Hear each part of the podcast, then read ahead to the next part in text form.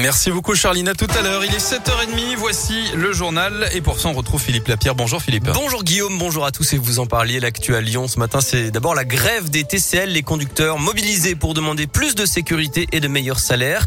46 lignes de bus et deux lignes de tram, la T5 et la T7 sont à l'arrêt. Les autres lignes de bus ont des fréquences allégées ou des trajets plus courts. Vous retrouvez plus de détails sur le site des TCL. À la SNCF, la circulation est ralentie en ce moment entre Lyon et Roanne à cause d'une panne de signalisation sur un passage à niveau. Les trains prennent une dizaine de minutes de retard en moyenne. Et puis, coup d'envoi d'une semaine de travaux sur le pont de la Brasserie dans le deuxième arrondissement de Lyon. Les poutres béton sont fragiles.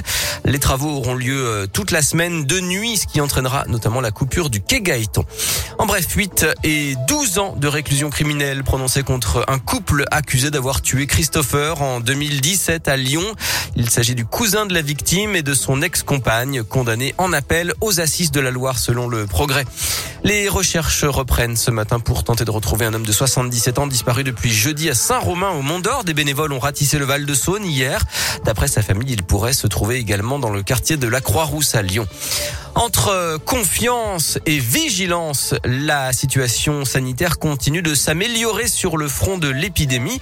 Dans le Rhône, le taux d'incidence est de 87 cas pour 100 000 habitants. Le gouvernement envisage donc un allègement des restrictions avec un pass sanitaire local, un pass territorial, une adaptation en clair des, fonctions en fonction de la situation sanitaire dans chacune des régions.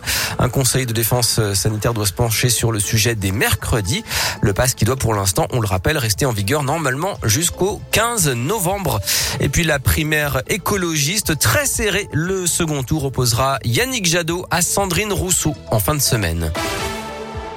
Le foot est ce scénario terrible pour l'Olympique lyonnais. Des Lyonnais qui ont frôlé l'exploit sur la pelouse du PSG hier soir. Lucas Paqueta a ouvert le score. Neymar a égalisé grâce à un penalty, on va dire, très généreux, qui fait débat en tout cas.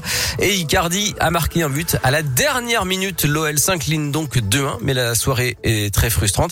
Elle porte néanmoins beaucoup d'espoir pour l'avenir Gaël Berger. Ah oui, le foot est parfois cruel. Hein. Franchement, l'OL méritait au minimum de rentrer à Lyon avec le point du match nul. D'abord pour la prestation d'ensemble, parce qu'on a vraiment eu l'impression d'assister à un match entre le collectif de l'OL et les individualités du PSG.